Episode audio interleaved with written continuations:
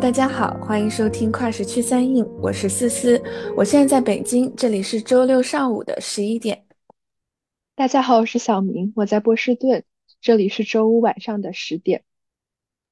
大家好，我是芷芷，在新加坡，现在是周六早上的十一点。诶，今天这一期 又到了我们年终特辑的时刻。今年呢，其实我们想聊一下高光时刻这个主题。那为什么想聊这个主题呢？其实是因为二零二三对很多人来讲，应该都是很特殊的一年。像我们身边的很多朋友，包括思思，都是在二零二三年正式的走出校园，开始了自己人生的第一份工作。然后在经历了三年的疫情之后，二零二三年也是大家尝试新的机会，希望能够重启被疫情暂停的一个人生。所以在这一年。我们很想借用年终的这样一个时刻，来聊一聊今年有没有什么样的高光时刻是值得记录下来的啊。还有一点就是今年想聊，啊高光时刻为主题，其实也是和去年的年终特辑做一个呼应。呃，听过我们节目，然后听过那一期的小伙伴们可能会记得，但是没有听过的，感兴趣的小伙伴也可以去啊我们的频道搜索第四十八期，我们那个时候聊了。二零二二年我们是如何走过低谷的啊？然后最后再插播一下，如果啊对我们的年终特辑系列感兴趣的，也可以搜索第二十四期，那一期我们是聊了二零二一年那些让我们感到爱的瞬间。对，所以说回来就是，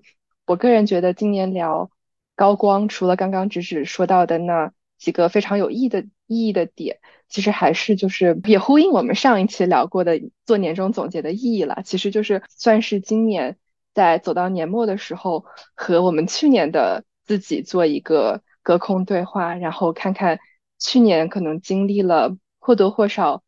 低谷的我们是怎么慢慢走出低谷，然后找到了今年属于我们自己的高光时刻的。就是刚刚小明提到那两期节目，其实嗯。都是我特别喜欢的。其实现在回过头看，我发现每一年我们做的年终总结，然后收集的朋友的这些故事，其实那一期都会成为我当年最喜欢的一期节目之一。嗯，所以我觉得这个是很有意义的一个事情。就我自己来说吧，我觉得为什么想要谈高光时刻，可能还有一个补充，就是虽然，嗯，今年是。整个，尤其是在中国国内的环境，嗯，这种疫情放开了之后的第一年，嗯，但是我觉得其实可能很多年轻人也会觉得他们面临的处境并不像自己想象中那么那么的明亮。比方说，可能，嗯，大家也会遇到找工作当中的一些困难，然后或者是工作到了一定阶段之后进入瓶颈。所以今年的这个大环境之下。我觉得其实更嗯值得我们去静下来，去寻找我们生活中那些值得纪念的高光，然后这些高光也会成为我们呃度过困难的勇气。对，像刚刚呃我们仨其实都分享了今年为什么想做这个主题的一个想法，也觉得这个主题可能它存在的一个意义。那可能很多小伙伴看到我们的这个标题，点进来第一反应就是我今年根本就没有高光时刻，会或者说一切都是呃按部就班，然后没有这些这么明亮的时候。那可能其中一个原因也是我们对高光时刻的定并不太相似，可能很多你自己眼里的平凡。和按部就班就已经是很多眼里面闪闪发光的一个事情，所以在接下来我也很好奇，就是呃，大家对高光的一个定义，对你来说什么样的时刻才能够称之为高光？在我这边，其实就跟我呃之前分享的为什么要聊高光时刻的这个嗯想法的源头其实是比较像的，就是在我这边，我觉得可能任何和我之前。状态相比有变化或者有哪怕只是一点一点改善的时候，我觉得都可以定义为高光时刻。之前我们定说聊高光这个主题的时候，我当时也觉得好像自己并没有什么特别高光的时候，就跟芝芝说的，好像感觉嗯蛮按部就班，然后呃什么事情，就就做了一些事情，但这些事情都是在我的计划之内的，或者是我有预料到这件事情可能会在这个时候发生，所以好像也没有特别多的惊喜，或者说出乎意料。但是后面我又仔细想了一下，其实，嗯，就你感觉生活不可能一直都是完全是一条呃是完全的水平线，就总是还是会有一些起起伏伏的地方。所以就任何我觉得对应那些感感觉上是低谷的时候，就一定会有与它相对的一个呃小山丘，或者是虽然可能不一定是珠穆朗玛峰了，但是我觉得就是只要是有一个小小土丘或者一个向上的山坡，那说明就我们都在正在经历着高光时刻。特别喜欢小明刚刚提到的那个比喻，就是小小的山丘，嗯，也呼应了我们去年的一个主题，就是走出低谷的时刻。嗯，其实在我这里，可能高光它对应的就是我真正跳出一个自己不适合的环境，然后找到一条真正属于自己的路。因为其实，在在去年录制那个走出低谷的时刻，我记得很清楚，当时我的回答是：现在的我就是低谷，我还没有走出来。嗯，然后那个时候我并不知道，原来那个只是半山腰，还有更更底的一个低谷在等着我。就是这可能也是做年终总结的一个意义，就是啊，原来当年的我是这样子的一个心态，然后过去一年了，有什么样的事情发生了改变？嗯，所以其实高光时刻，呃，对我来说就是那么一个，觉得自己真的从以往的困境里面走出来的那个时候。因为其实不仅仅是今年，嗯，我回想了一下过去可能五六年，我都有一些什么样的高光时刻，我会发现，呃，有那么几个瞬间都是那种我从一个不适合的环境里面终于挣脱出来的，啊，这是一种。第二种就是有一个目标，比如说找工作，然后终于如愿以偿的，要不就是体验了新的崭新的世界。所以我在想，可能高光时刻对我来讲就是一种像人生的一个个里程碑。当我想起一个年份，然后那件事情或者一些关键词就会突然的冲进了我的脑海里，那那个事情很可能就是我当年的一个高光时刻。聊高光时刻背后的一个原因，其实也是，呃，我们应该用什么事情来记录我们每一年走过的路？我能把这些记录下来。然后可能在未来的三到五年之后，我再回去看，我能够看到我的可能一个一个脚印是怎么过来的。对，所以在我这边的话，高光时刻它更多是偏向一些比较大的事情。但我猜想思思可能对高光时刻会有不太一样的定义。对，嗯，哎，我觉得这个很有趣。其实小明讲到的是积极的变化，然后直直讲到的是勇敢踏出的那一步。这两者有一些有一些共同点吧，我觉得还是一种嗯对自己的状态的积极改变。我在我自己这里的话，我马上想到的对于高光时刻的定义，我觉得是在那个时候，嗯，我对自己以及自己所做的事情是有一种确信的。就是为什么会这样呢？我觉得是在一开始我们聊这个。就是我们想到为什么做高光这个主题的时候，我记得应该是在我们第六十三期聊自信的那一期，就是嗯，如何去摆脱自我怀疑，然后如何就是呃获得一种用直指的话说一种自我效能感或者一种对自己的呃肯定。我觉得这个是一种非常积极的心态，然后这种心态是能够帮我们在各种环境里稳稳的，然后去。呃，攻克一个一个的困难。那在我自己，嗯，这里呢，我觉得我的性格当中有一个特点，就是其实我比较喜欢质疑一些东西。就在过去的三四年里面，其实我有经历一个自己的，嗯，人生目标，还有这种职业规划的转变，然后我就一直会。给自己提问，然后一直问自己说：“我做的事情到底是不是呃有意义的？到底是不是值得做的？那我的力气，我的呃知识应该用在什么东西上？就这个是我一直在问的一个问题。所以我觉得，嗯，对我来说，有一个高光时刻是，嗯，我觉得不久之前吧，那有一个时刻让我觉得我觉得我找到了那个让我觉得非常确信的事情，然后在这件事情当中有一种对自己的认可，所以这个是嗯对我来说今年的一个高光时刻的定义。对，然后说到这里，其实我们聊了比较多，就是抽象的，我们是怎么样在概念上去理解高光，或者我们看到高光这个词会想到什么。那其实更具体来说，嗯，我脑海中浮现的那个时刻，就是嗯，上个月我写了一篇报道，然后呢，这篇报道呢，就是给我带来了很多的正反馈吧。嗯，其实我现在就是进入记者这个行业。大概是到了第四个月，嗯，然后这四个月呢，我中间也经历了很多，就是对这个行业需要一个适应的过程，因为我自己本身其实并不是在这方面很有积累的，然后也写了好几篇稿子。那其中呢，就是在上个月的时候，嗯，我做了一个题，这个题是关于小学教师的，嗯，压力。就是他们在日常的教学工作之外，要承担大量的这种行政任务，所以，嗯，现在就是国内有很多中小学的教师吧，其实他们是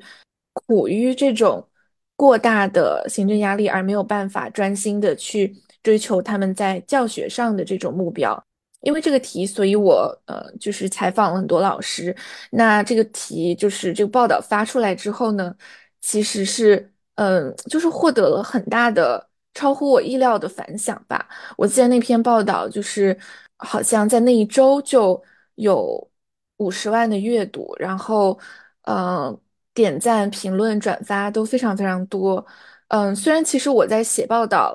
这件事情上是并没有给自己制定一个就是对于这种公众反馈的期待的，然后我也其实呃一直觉得做报道只是。我个人想要去满足我自己的好奇心和我觉得有意义的事情，但是，嗯，看到评论区就是非常非常多老师们，然后家长们的留言，我就觉得我在跟我的读者对话，然后我写的东西帮助大家看到了一个呃被忽略的群体，然后这个群体其实他们在这个报道中是获得很多的。嗯，安慰和支持的，其中还有一个也很让我感动的事情，就是，嗯，当时联系受访者的时候，其实并不是非常顺利，就是我可能，呃，星期三，呃，在网上就发了五六十条私信吧，然后就是希望可以联系到一些受访者，但是拿到的回复非常非常少，就大概只有一两个回复，然后是到了星期五，就是老师们都下班了，才集中的开始看我的私信，所以那个。嗯，等待的那段时间其实也是非常紧张和不安的，因为这个稿子它也是需要一个很快的这种操作的速度嘛。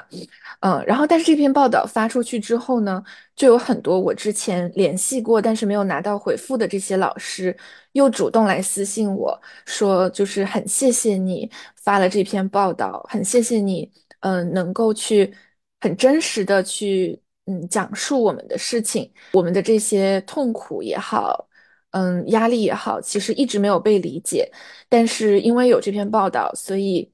现在更多人能够知道我们的处境是怎么样，更能理解我们了。然后也是在那篇报道之后，我也观察到很多其他的媒体开始写这个话题，然后就等于说我们其实是帮大家看到了这个群体，他就是需要关注的这么一个。一个现象和问题，所以也就是在那个报道之后，我发现就是新闻它是很有意义的。然后我把我的嗯热情也好，时间也好，嗯投入在这件事情当中，是能够实现我想要达成的那种目标，让大家互相之间能够嗯加深对彼此的理解，然后嗯少一点冲突，多一点。同理心，其实这就是一个记者能够做的事情，然后也值得做的事情。我觉得这个更这件事情，就是它对我来说高光，就是在于作为一个这个行业的新手吧。其实大部分的时候是要跟嗯枯燥的工作打交道，然后可能上手的一些题目也都是比较，就是不会是那种最难和最呃核心的题目。就对于一个杂志来说，其实它会需要有很资深的人来来担当那些大任嘛。但是我觉得，其实嗯，不管是哪个行业吧，作为新手，其实都是要在小事和小的这种课题当中去扎扎实实的积累自己的能力，然后也积累自己的信心。所以我觉得这个是这个报道对我来说很有意义，然后这个时刻对于我来说，我觉得也是值得记住的。嗯，我刚听到思思讲的那一句话，我觉得还挺符合我对高光时刻的一个想象，就是那种对自己的认可。我在录制今天这一期之前，也跟身边的朋友先聊了一下，就是嗯，他们觉得什么样才算是高光时刻？然后其中有一个朋友，他的定义其实是自己的价值和自己的行动高度统一的时候。那我理解，其实无论是呃思思的例子，还是我朋友的一个定例，他最终导向的都是一种对自己的深度认可。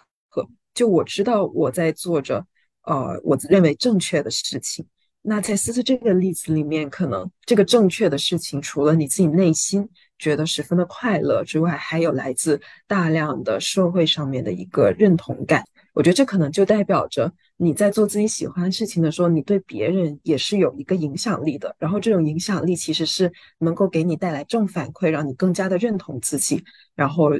把这件自己喜欢的事情做得更好。我就在想，这种对自己的认可，可能也是高光时刻的其中一个内核。嗯，我反正刚才在听思思描述的时候，我就觉得内心在给思思鼓掌，然后我觉得就特别特别为思思感到开心，是因为，嗯，我觉得可能最最开始你决定回国从事记者，然后加入新闻这个行业的时候，可能我觉得，就我作为一个旁人的。理解就是，觉得你是喜欢文字工作，你喜欢那些有创有创造性的，然后能够通过和人接触、和人打交道，然后把别人的故事，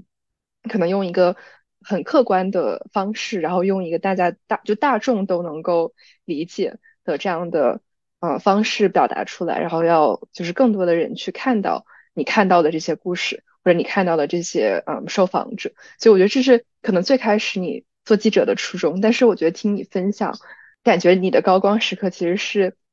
一是就是更进一步的确信了自己当时选择这份工作的初衷，然后又更加能感觉到，我觉得你的这个工作就像直直说的，对给其他人带来的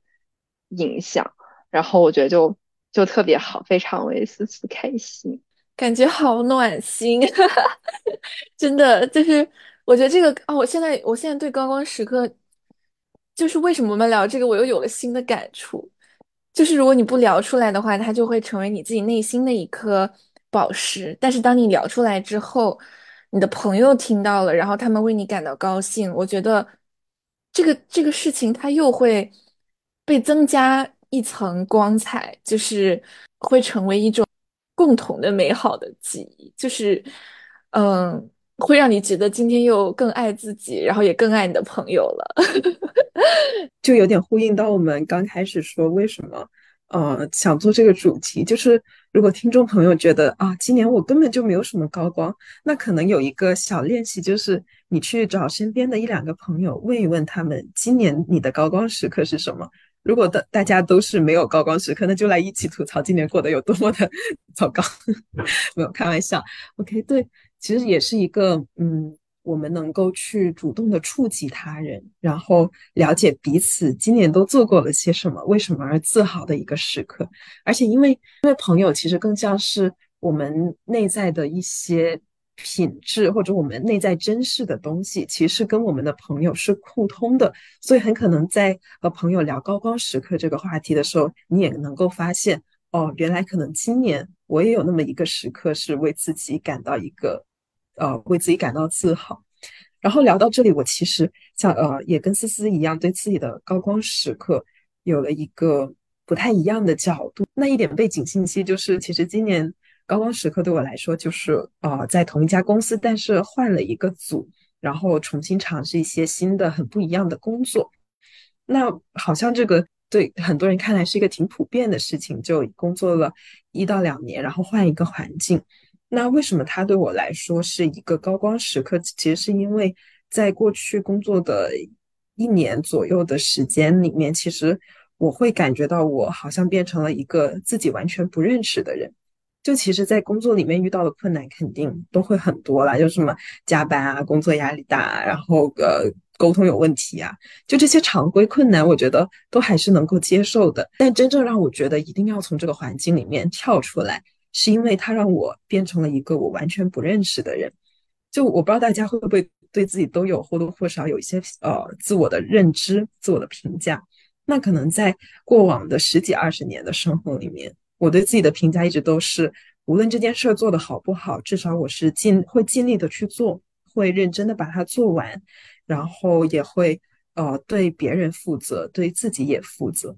但是在我过去的一个环境里面，我会发现自己完全变成了一个嗯做事情做得不好，然后也不会说真的愿意为这件事情去负责。收到了别人的一些不太好的反馈的时候，也没有也不会去真的想着。怎么认真的去改变？就可能我到现在我都不太清楚当时的一个原因是什么，但是我很清楚的感受到我现在的所作所为都不是我希望的样子，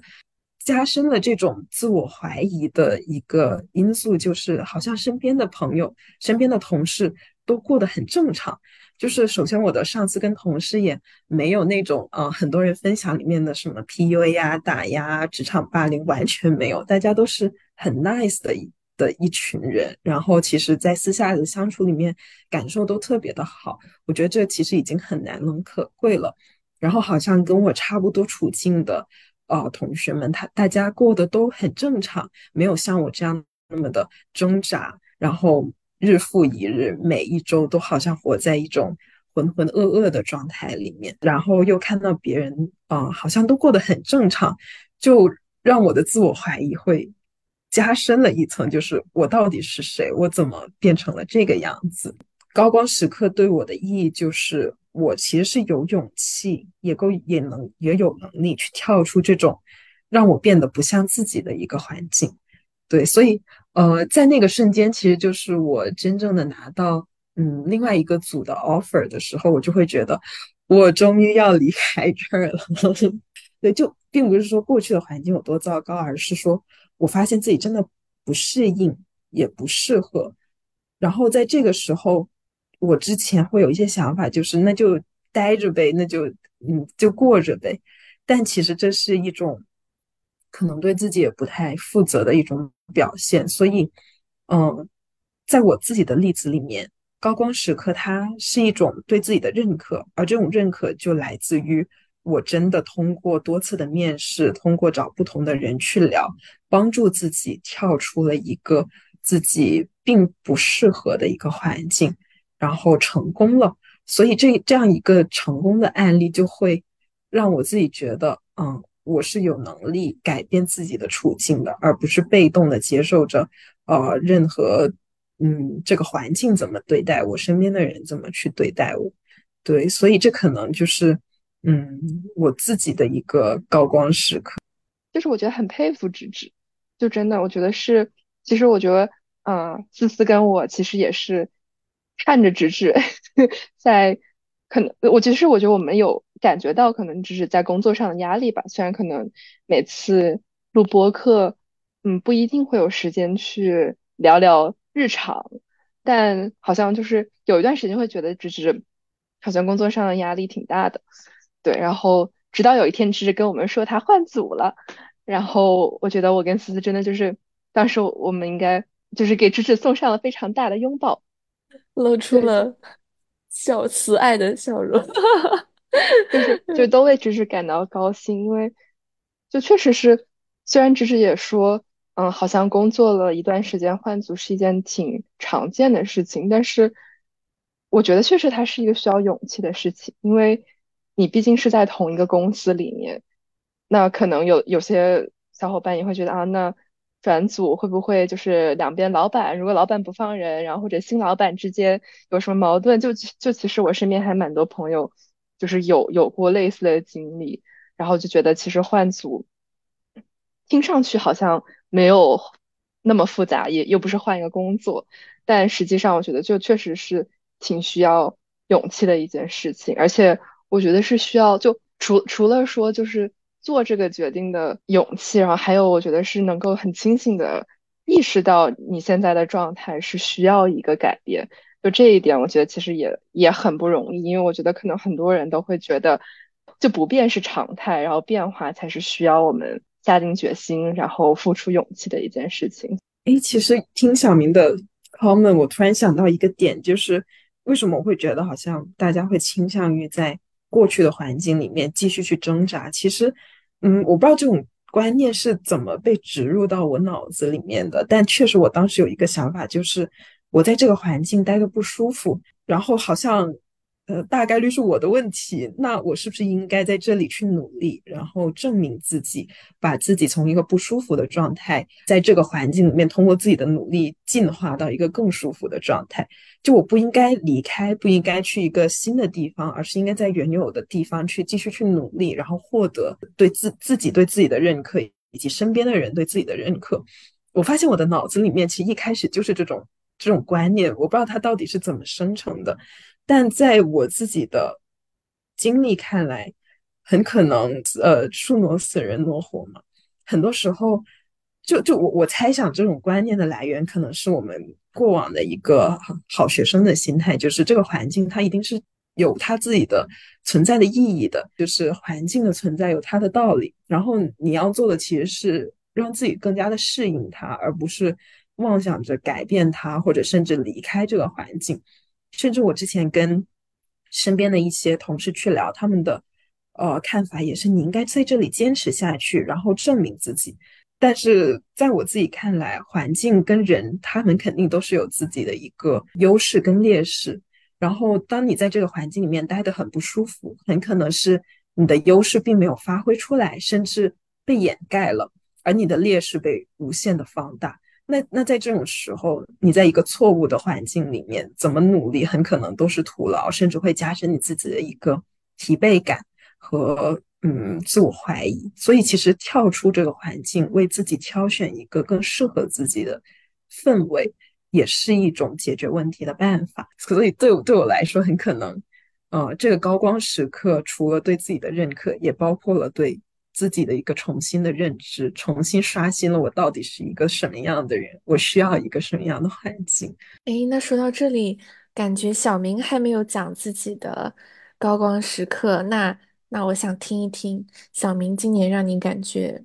高光的是一个什么样的事情？对，我觉得听了芝芝和思思的分享，我觉得你们可能你们的高光时刻都呃发生在。身为打工人，就是就就相当于是走出了学校这个环境，然后成为打工人发生的高光时刻。然后我觉得我可能会有一个不太一样的点，就是还是作为一个学生身份，我觉得今年的高光时刻其实发生在就不久之前。啊，我记得那天我还很兴奋的在我们三个人群里。打出来说啊，我终于今天遇到了我今年的高光时刻，赶快在这里先先 mark 住。对，然后我当时是啊，就是去跟我的导师每周一次开会，然后那那一次会议呢，我们就是进展的非常顺利，然后啊，我手上现在的两个正在进行的项目也都结果都蛮不错的，蛮蛮好的，所以我导师就很平淡的说了一句话啊。你可以准备写你的毕业论文，然后准备答辩了。就虽然他指的那个准备答辩，可能并不是说啊，我下个月就可以答辩，而是说可能啊，可以在明年的某一个时间去进行答辩。但是我觉得，就我当时听完导师云淡风轻的一句，然后表面上还故作平静说啊，好的好的，但内心已经就是开始放烟花。对，因为。就没有听过去年年终总结的小伙伴可能不不太知道，就我当时去年分享的低谷，啊，回应再回应一下，就是当时其实我我是博士第三年的那个阶段，然后在其实我博读博的前两年是，就是最不幸的是我这个博士的最低谷发生在博士的最前期，对，然后就是当时因为。各种原因吧，就一方面是因为，呃，还是疫情，然后很多事情都是线上进行，然后包括和导师的会议也不是非常的顺利，然后也包括当时呃和导师之间的关系，然后和当时做的项目，就种种原因导致我前两年的进展非常非常缓慢，基本上为零或者甚至为负数，然后以至于我甚至产生了在第二年结束，就是想有过想想过就是拿拿个硕士。然后离开，然后可能不一定会读完博士的这个想法，然后包括我有很多朋友，我跟他们聊，他们也说，就劝我说，你有没有考虑这这条出路？就我当时其实是有，就是各种自我怀疑和一些情绪，就是想，甚至想要就是放弃，就就可能有点像，就是前面讲的说，就是我觉得是不是自己真的不适合这个位置，然后是不是就当时决定读博士是一个非常错误的选择。呃，然后这个这个状态其实一直持续到可能第三年中期才会有一些好转。然后当时是因为我已经决定说我要开始探，就是因为我之前一直是比较坚定说我想走学术的。然后由于发生的各种事情，然后我决定要去探索一下业界的可能性。然后我觉得其实几乎是同时吧，呃，然后我也决定。放弃我之前两年一直在做的一个项目，然后那个项目就是我花了两年的时间在上面，但完全没有任何进展，所以我决定跟导师讲说我要停止一下，我我要换一些换一换一个方向去看究竟是我不适合做科研，还是那个项目 不适合我。对，然后所以就进行了一系列的，无论是从心态上的转变，还是从就是项目上的一些变化。感觉就今年的状态就开始走上坡路，呃，一方面是我觉得没有了一定要走学术的这个压力在，呃，感觉轻松了不少，然后也发现，在学术之外大有天地，嗯，也找到了自己非常感兴趣的，就是业界的一条道路，然后非常幸运的在今年可能整个大的经济环境不太好的情况下，非常幸运的。也拿到了全职的一个 offer，所以就是当我大概在今年年中的时，呃，今年呃六六七月份的时候知道这个消息之后，我就感觉就松了一口气吧。但是还是另外一边，就是我感觉更紧张了，因为我我觉得呃有了这个全职的 offer，那接下来我要做的就是能够确保 我真的可以毕业。就是这个 offer 并没有让我放松下来，而是感觉好像。又增加了很多在科研上面的压力，所以在很多身边的人都说啊，你就应该，你就可以躺平了，你就可以就放松的度过接下来的博士生生活。之后，就其实我反倒没有非常非常轻松，但我觉得真的松了一口气的时候是，就是跟导师沟通，然后导师觉得确实是可以，呃，有足够的内容去写我的博士论文，然后可以再考虑。呃，我一个比较理想的时间线的状态下去考虑毕业的这件事情，所以我觉得那个时候是，就是我觉得可能这么久以来，可能博士前几年所积累下来的一些，嗯，自我怀疑也好，然后就是那种冒充者综合症的所有这些情绪，都在那个时候感觉得到了释放，然后，嗯，我觉得他。所以，所以我觉得它是我今年的一个高光时刻，甚至比我当时找到工作会更开心。对，因为我觉得算是怎么说，就算是给自己读博的这个生涯有一个感觉，就是 已经到了这个隧隧道尽头能看到光的地方了。然后就真的是可以，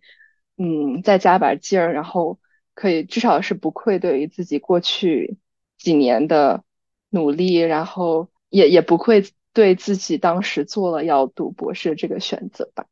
我再一次很喜欢小明的那个比喻，就是一个漆黑的隧道里面终于看到光了那个画面。嗯，我觉得好像跟我的高光时刻也比较像，就可能大家想象中的高光时刻，呃，或者很多人的高光时刻也确实是，哦，我爬山，然后我终于爬到一个山顶了，然后在山顶我做成自己的想做的事儿，然后闪闪发光。但是好像在我跟小明的案例里面，是我们一直在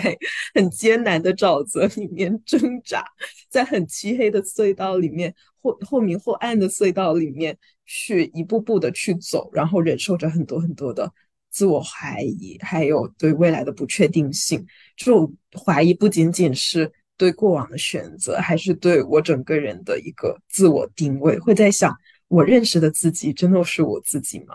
然后那个隧道的光就更像是一个信号，就是说你就是你认识的那个你。以前的很多自我怀疑都只是阶段性的，现在你到你即将到达一个，嗯，你能够为自己感到，呃，可能也不是自豪，就是你能够感到平静，你知道你自己是谁，而且你也知道自己现在正在做的事情，就是想象的自我跟真实的自我，它中间的裂痕并没有那么大了。甚至高度统一的那个时刻，所以这个可能也给我们今这个高光时刻带来一点新的注视，那就是隧道尽头的一个光。也是听完小明这个故事吧，然后启发到我说，嗯，其实有些事情它是一个漫长的过程，就是虽然我们现在好像。可以挖掘或者是抓住一些高光时刻，但是这些时刻它确实就不是经常会发生的。更多的时候，我们日常其实是在面对一些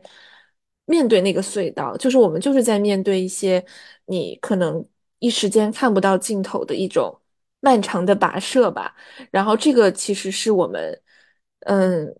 就是这是我们日常在面对的东西。然后那个如果没有之前。不断的积累，然后没有之前那种对自己的嗯反思，其实也不会有呃我们今天能够收集到的这些瞬间。所以我觉得我们都应该都应该肯定自己，哪怕在高光它没有那么明亮的时候，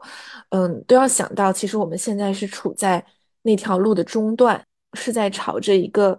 嗯更确信的方向去前进。所以我觉得这也是我们。收集高光，然后，嗯，给自己一些信念的这个目的，就是我们在讲高光时刻。这个光，它可以是隧道尽头的微光，它可以是可能一直指引我们的那颗北斗星的那个光，也可以是可能，嗯，就是前面有讲，就是可能有有些人他是那种真的是闪闪发光，然后是非常非常闪耀、非常亮的一个。星，或者是呃一个烟花，所以我觉得就真的是有太多种不同定义的光了。尤其是我觉得今天跟你们聊完之后，我觉得又啊，可能我之前的定义是可能比较比较单一，然后有点片面的。但是我觉得聊完之后，就是我收获了非常多不同定义的高光。然后我觉得这个其实也会让我就帮助我以后再去可能梳理自己的经历和。呃，发生过去发生那些事情的时候，可以用一种更嗯积极的心态去看待它。就有的时候觉得啊，生活好平淡，没有什么特别的事情。但实际上，只要我觉得只要我们有用心的去嗯思考、去寻找，都能找到属于我们自己的高光时刻。嗯，我也想补充的一点是。嗯，好像今年我们一开始是想聊高光，但最后的着重点其实是落在了“光”这个词身上。就像小明提到的，是不同种类的光。但是今天这一期，我们希望收集在这一年里面你身上的光都是什么？对，然后我觉得这个光，它其实也代表了一种。嗯，对自我的一个认可，无论这个认可到底是被外界所证实的，你受到了外界的赞誉，或者是一些荣耀，或者是做成一个什么事情，还是说这种认可是来自于那种，呃，虽千万人吾往矣的那种态势，就是你内心想的很清楚自己是谁，自己想要活成什么样的样子。那无论暂时身边的人、身边的环境怎么去评判你，但你知道做这个事儿它是对的，它是一个嗯正确的一个方向。那其实也是你打在自己身上的一束光。所以无论这个高光它的来源是自己还是他人，最重要的都是知道自己为什么而活。你有一套自己的评价标准，你按照自己的标准去真正过好每一天的人生。我觉得这可能就是。这个光带给我们的一个意义，然后可能，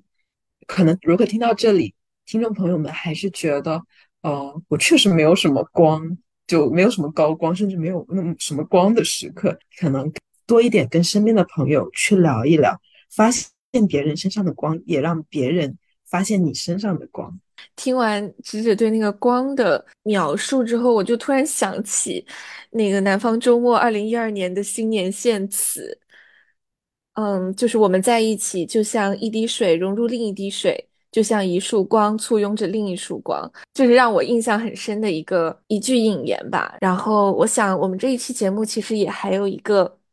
重头戏哈，就是我们每年的年终总结呢，都少不了我们向身边的朋友去收集他们的故事。那其实他们的故事，嗯，我觉得每一次都能给我们带来新的灵感。就是大家对于高光的定义和想象是有哪些不同的？到底是什么样的嗯时刻，其实是激励着我们，嗯，不断的去追求。一个理想中的自己，然后伴随我们去走出低谷。其实我觉得这也是为什么我们要把这些大家的高光时刻放在一起来。我觉得就是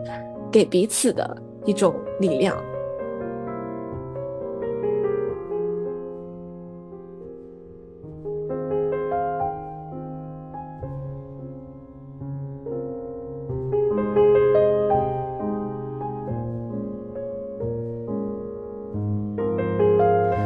大家好，我是橘子。我想分享的高光时刻是今年十月份在香格里拉的徒步经历。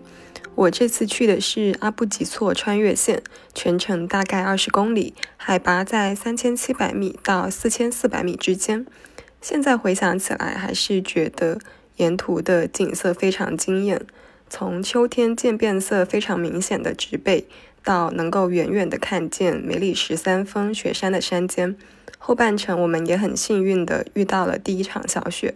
最后在最高点的时候，俯瞰绿色的阿布吉措湖，湖边挂着的是当地的经幡。我们从柏油路旁的观景亭出发，穿过了春夏秋冬，顶着大风翻过坡度七十度的垭口，最后回到了大本营营地。在山里行走的时候，没有信号。可以暂时抛开生活里的烦恼，只需要专注在脚下的每一步路，迎接下一个需要爬升的坡。在到达最高点的时候，对自己说：“我也做到了。”这是我第一次参加高原徒步。当时做这个决定的原因，一方面是网上的风景照真的非常诱人，另一方面是这条路线相对人比较少，开发痕迹还很轻。真正到了目的地之后，除了体力上的考虑，我很担心自己会因为高反没有办法走完全程，所以在出发前也提前吃了止痛药。虽然最后在回古城的路上出现了轻微的过呼吸症状，第二天因为没有缓解还去了医院吸氧，但再选一次的话，我可能还是会去。二零二三年对我来说是很多挑战跟困难的一年，不管是我的身体状况还是学习跟工作生活，都发生了一些意想不到的变故。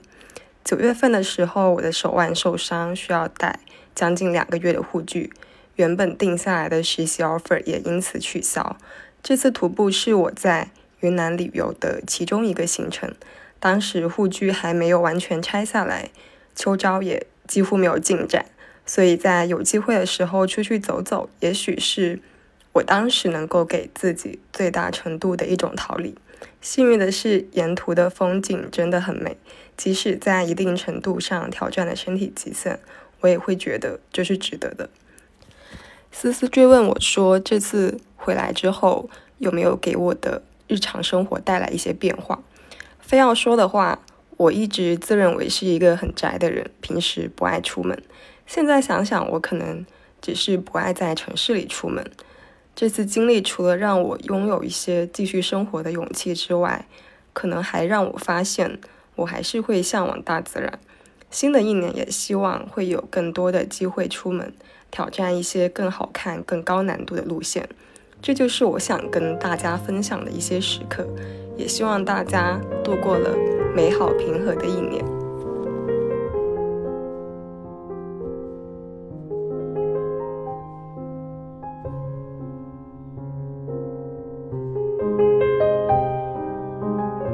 听说过乞力马扎罗吗？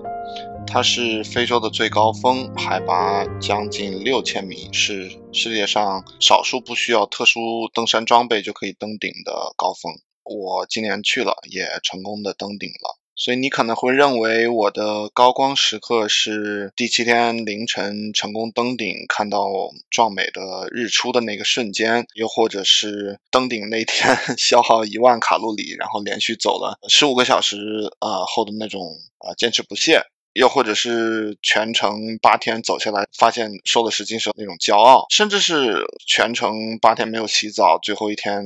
看见车第一眼就想冲上去重新拥抱文明世界的那种狂喜。但我想说，其实那些只是别人眼里我的高光时刻。所以我的高光时刻是什么呢？我想起了我的向导送我的那束野花，那是第七天登顶的时候，我们从半夜凌晨开始出发，一直走到第二天下午才到营地。啊，那期间我肯定是无比的累嘛。然后我的向导呢，一直有帮我背我的包，给我准备糖和水，啊，全程鼓励我。那十几个小时的路，我们一直通过聊天缓解我的压力。他和我说，他当地呃没有什么经济的活力啊，平常他呢就在家里种地。旱季是登山的季节，所以他会来做向导，收入呢要比平常高很多，但是大概一天也就呢只能拿到二十多美元。他说他有两个女儿，都是上学的年纪，他供他们读书，读私立学校。因为当地公立学校的升学率非常的差，我说读书很重要，我自己就是靠读书改变了命运。我说我十年前刚转学来美国读本科的时候，从来没有想过有一天我能够换到自己喜欢的专业啊，并且之后碰上了啊数据科学的这种大热，也没有想过啊我会在那里啊有一天遇到我现在的太太，没有想过我有一天会去名校去纽约直博，更没有想过毕业后。我能够在美国最好的咨询公司做着一份辛苦，但是呃自己很有认可和成就感的工作，还能通过公司认识一批本来互不相识的小伙伴、同事，愿意从全球十几个地方都飞来这里一块儿爬山。所以我那天除了给了他一份小费，表示他对我这个全程的照顾啊，以及帮我登顶，我还给了他四十块钱。我说这些是给你两女儿的。他当然是非常的开心，所以他送了我那束野花。他说那种花在山巅也能够绽放，那么高海拔的地方。他说他送我和我太太这束花，希望我们不管是在中国还是在美国生活都能够好运。那就是我今年的高光时刻吧？为什么呢？如果一个爸爸为了孩子读书，愿意一个旱季不休息，每天爬我这八天来爬的山挣钱。那一定是因为他非常笃定的认为读书对这个孩子非常的重要，而我呢，无非经历这八天的辛苦，其实也是不足以理解他作为一个父亲的那种笃定和坚持的，亦不会因为我和他聊天中，才其实逐渐的自我意识到，我内心也是那么坚定的认为。呃，读书的重要性。所谓高光时刻，其实一定是对自己的内心有充分的关照和给养的。我的高光时刻，可能在他人看来平平无奇，但它应该是要有助于提高我的自我认知和自我了解的。只有对自己和对社会都充分了解的人，才能明白自己内心的舞台在哪里，才能明白如何在自己内心的舞舞台上大放光彩，尽显高光。我想起史铁生，我原来读他的一本书里有写，呃，一句话叫“每个人自出生下来就一直走在回家的路上”。我对于这句话的理解就是说，每个人其实在社会里生活都有一个适合自己的位置，而所谓这种回家的路呢，其实就是一个个体。走向心智健全和成熟，并且找到自己在社会里位置的那个过程。然后这条走向心智健全的路呢，是少有人走的，因为这个过程不免迷惘啊、痛苦啊啊，并且要求人有做足够的自省、反思，甚至推倒一些既往形成的观念或者意识。但这是一条我一直尝试在走的路，而我觉得我今年跨出的最好的一步，就是留在了非洲的乞力马扎罗山上。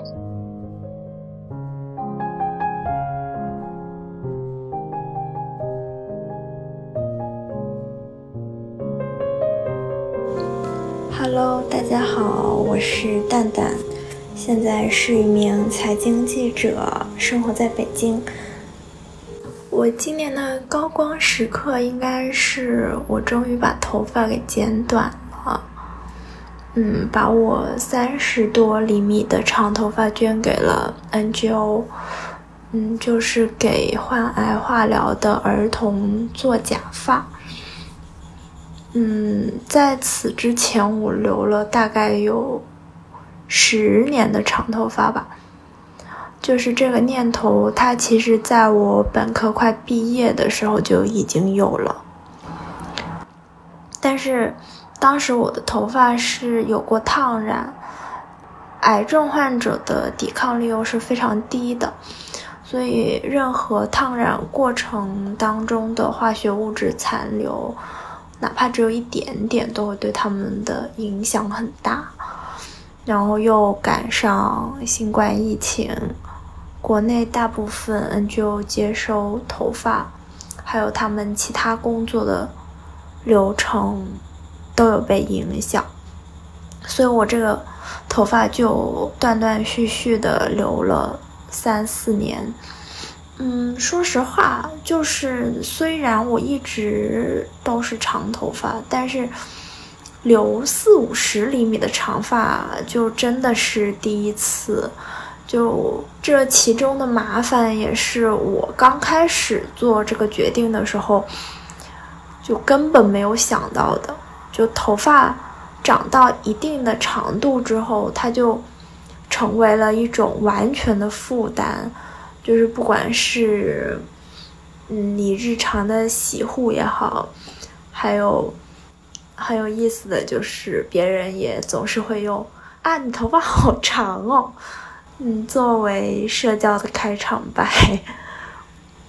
然后这个头发留到最后期的时候，也就是我的头发已经到了腰的时候，我每次洗头之前都要给自己做心理建设，因为洗头发和 吹头发都会出现手。要举到很酸了，就要中途休息的这种情况，然后整个流程下来也是大概要浪费一个多小时，所以包括就是夏天的时候，这么长的头发，也是我顶着这么长的头发过了整整的一个夏天，一个很热的夏天，所以，嗯，对我来说这都是。一种我之前没有设想过的负担，因为我之前觉得留头发就只是留头发而已。然后真正准备去剪的那天，我不幸的 得了甲流，然后所以在高烧，整个流程我都是晕晕乎乎的。一把很长的头发剪下来，被理发师用推子直接剃下来。放在手里对我来说也没有什么实感。哦，不过有一件特别巧合的事情是，在我剪头发之前，我男朋友的家人检查出了血癌。我突然就觉得，说我这么久以来的这个心愿，他帮助的也许是一个遥远的人，但对很多人来讲。得到帮助的就是他们最重要的人，或者最亲近的人，最好的朋友，这样子。不过，就这个瞬间，就这样很短暂的迸发吧。就对我来说，这个感觉到自己闪闪发光的瞬间，它是没有那种宛如神奇的、充满神性的时刻。就对我来说，他就是在我的生命中，我就做了一个决定，然后他短暂的划走了。但是，就是他已经足够说让我在回想起来的时候，觉得自己是一个很好的人。所以，感觉就是我帮助了别人这件事情，对别人不一定有多么重要，但是对我来说，就是。特别重要。如果让我给高光时刻下一个定义，或许会是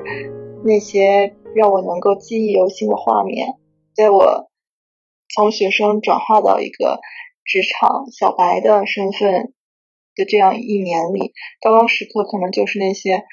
珍贵而有意义的回忆。今年我的一年可以分成三个阶段，第一个阶段是年初，就是一月份到五月，硕士毕业，那可能是我在抓紧时间享受和沉浸式的体验学生生涯的最后一部分。在那段时间里面，可能过的会是相对而言简单，也更快乐的。可能那种快乐会比较纯粹。就比如说上一个学期，就是我的最后一个学期里面，我学到了一个关于博物馆艺术和博物馆教育的课程。因为我本人自己只是对艺术感兴趣，但是从来没有以一个艺术专业的角度去了解博物馆是怎么样的。但是在短短的三四个月里面，通过这门课程，就让我对于哈佛艺术博物馆以及整个博物馆的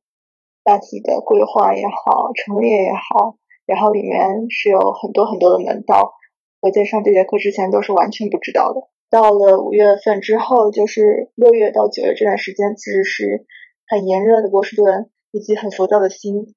当时我是很焦急的在寻找下一个落脚点在哪里。在那段时间，我觉得我很幸运的是，我的暑假的室友。是一个相见恨晚的朋友，正好在我经历了和旧室友的离别之后，能遇到这个新的室友。我觉得这可能是两个高光时刻。虽然离别它并不是一个很正向的词，但是我是在我旧室友回国的那一天，真正感受到了在异国他乡留学的时候，要跟一个人分别是有多么的不舍。在遇到我新舍的时候，我也会觉得能够在异国他乡遇到一个跟你有着共同的文化认同以及共同的一些兴趣爱好的朋友是多么难得。所以总体而言，六月到九月份虽然经历了起起伏伏的找工作，经历了要去找下一个租房的地址，经历了一些可能没有预想到的变动，但是我感觉总体而言还是比较。平静的度过这段时间，最近的这三个月就是九月份到十二月，才是让我人生之后会有高光时刻的一段日子吧。因为九月份我有了我第一份的工作，和之前实习不一样的感受是，我想的事情会越来越多，我可能工作的职责分量也会越来越大。但是我在感恩节的前一天，就是在我生日的差不多当天被离职。也让我突然间意识到很多，其实这个世界上并不会有很多事和人是像我想象这样简单，以及按照既定的程序来走的。就是世界上会有很多突发情况，这一点可能在当下不能算是高光时刻，甚至算是至暗时刻的一个时刻。可是我觉得这个可能是给，比如说一年之后、三年之后，甚至五年之后的我回想起来。是给我之后的高光时刻奠基的一段时间。这段时间里面，就这三个月，还有一个让我感觉很温暖的高光时刻，可能是我最近在追的一部剧，叫做《故乡别来无恙》。很巧的是，我的妈妈和我一起在追这部剧，然后剧中也有一对母女关系的描述。我和我妈虽然没有很快的时间及时的说出这样一个感受，但是我们都意识到了，其实，在剧中的母女关系很像。我和我妈的关系，嗯，那最后这个剧呢是算是以释然这段关系里面有很多缺点来结束，呃，可能我和我妈看到这部剧也能够站在对方的立场去思考这段母女关系以及一些强加在对方身上的要求和期望吧，所以我觉得这个可能算是一个我在这三个月来最珍惜的高光时刻。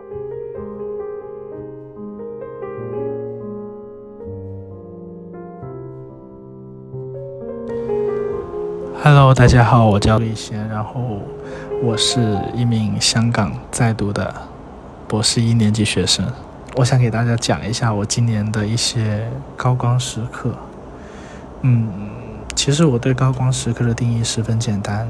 就是嗯，遇到一些困难之后，然后克服它、战胜它的这些片段，我都将它称之为我的高光时刻。嗯，今年其实第一个高光时刻来的比较早，它是在二零二三年的一月份。当时我是，我记得十分清楚，是二零二三年的一月十八号，我是收到了嗯博士的一个口头录取的 offer。嗯，看着好像这个高光时刻好像十分令人开心的样子，但是其实，在二零二三年的一月十八号之前，我是十分痛苦、十分煎熬，因为当时候我是同时在找工作以及申请博士，我给很多公司投了简历，也给很多学校去写了 research proposal，然后去。嗯，投递了申请，但是，嗯，在二零二三年一月份的前几个月是一点音讯都没有，所以在经过了这么一大段煎熬的时间之后，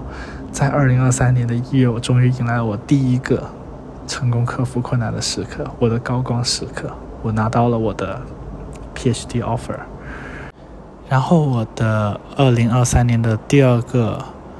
高光时刻应该是在十二月，那么在十二月，其实我完成了我的博士资格考试，以及完成了我的期末汇报。嗯，为什么我把完成这两件事情作为我的高光时刻呢？是因为，嗯，其实刚来到我读博士的大学的时候，我。其实感受到了很大的同辈压力，因为我发现身边的同学其实比起我来说，嗯，他们在科研这条路上可能走的比我已经比我走的稍微要那么远那么一点点，而且步速感觉也比我走得快那么一点点，所以当时我十分有压力，但是。在我完成了我的博士资格考试和我的期末汇报之后，我的导师跟我说：“嗯，让我不要着急，让我慢慢来。你现在的表现已经达到了我的预期，希望你能继续坚持，继续努力，保持这个认真的态度。”以及工作的水准，所以当时我就觉得十分感动，也让我认识到了我自己其实并没有走的比别人慢很多。嗯，得到别人的认可，可能也算是我二零二三年的高光时刻之一吧。其实二零二三年对于我来说，有点像是潜水。嗯，因为像潜水那样，当你身处水底的时候，你没有办法去呼吸，你要憋气，你要忍受那种不能呼吸的压抑感。但是当你浮出水面的时候，又会有一种大口吸气的那种畅快的感觉。二零二三年给我的感觉真的跟潜水很像。有一些挣扎、压抑的时刻，当然，最后也会迎来大口呼吸的高光时刻。嗯，那么希望正在收听播客的你，在二零二四年也能拥有自己的高光时刻。谢谢。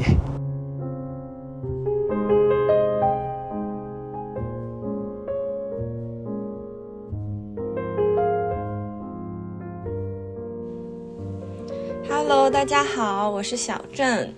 那么今年说过得快吧，其实也挺慢的。嗯，经历了各种各样不同的事情。宏观来说的话，觉得这是对大家都不是很容易的一年。呃，微观来说的话，觉得每个人都有自己的体验，可能都会有新的感悟，也算是一件好事吧。那么我个人对高光时刻的定义的话呢，就是可能就是。嗯，去做自己从未做过的事情，去探索一个新的世界，去体验一不一样的生活之类的。像二零二二年的话，我去了一趟非洲嘛，看动物大迁徙，我觉得那可能是我二零二二年最高光的时刻。那么今年的话呢，嗯，我觉得主要有两个方面吧，有两个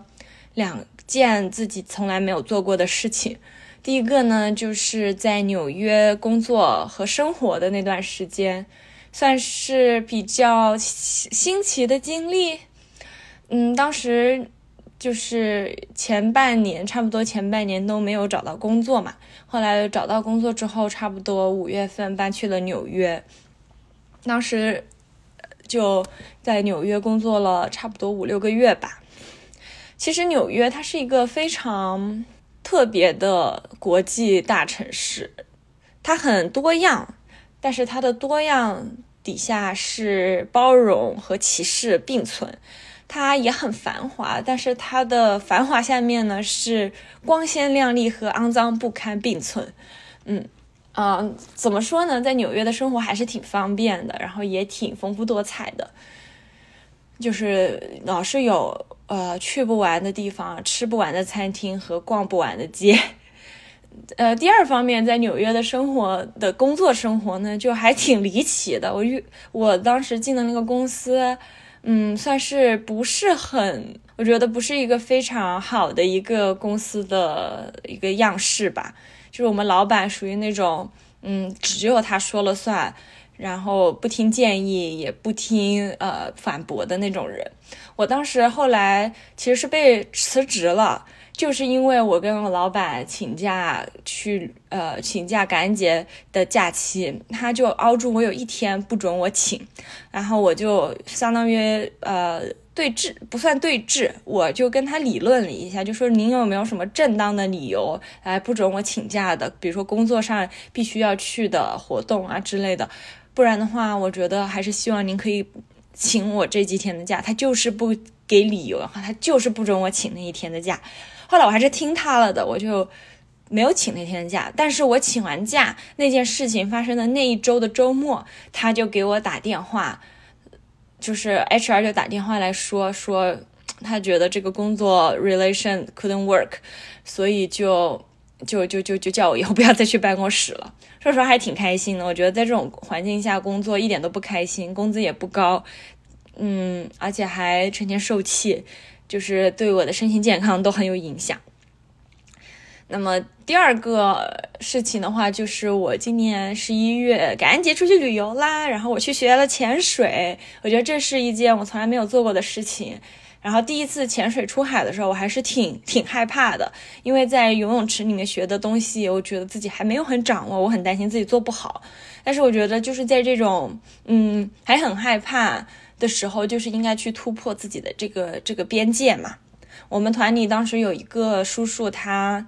也可能也是很害怕，所以他最后就直接就没有游了。我觉得我还是战胜了我的恐惧，然后继续去那个继续去这个训练，嗯，然后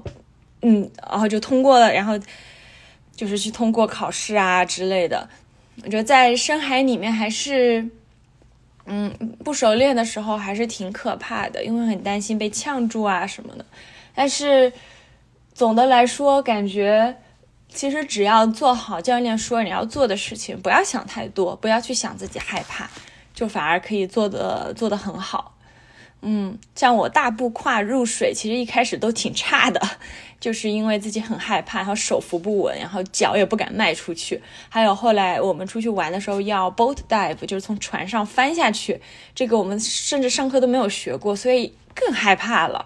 呃，是后来发现其实他们一点都不可怕。嗯，当然有可能是适应了那种呃冲击感，但是有时候就是你感觉只要你做好了教练跟你说的事情，其实其他的就是很。顺理成章的就会发生，就是会很安全。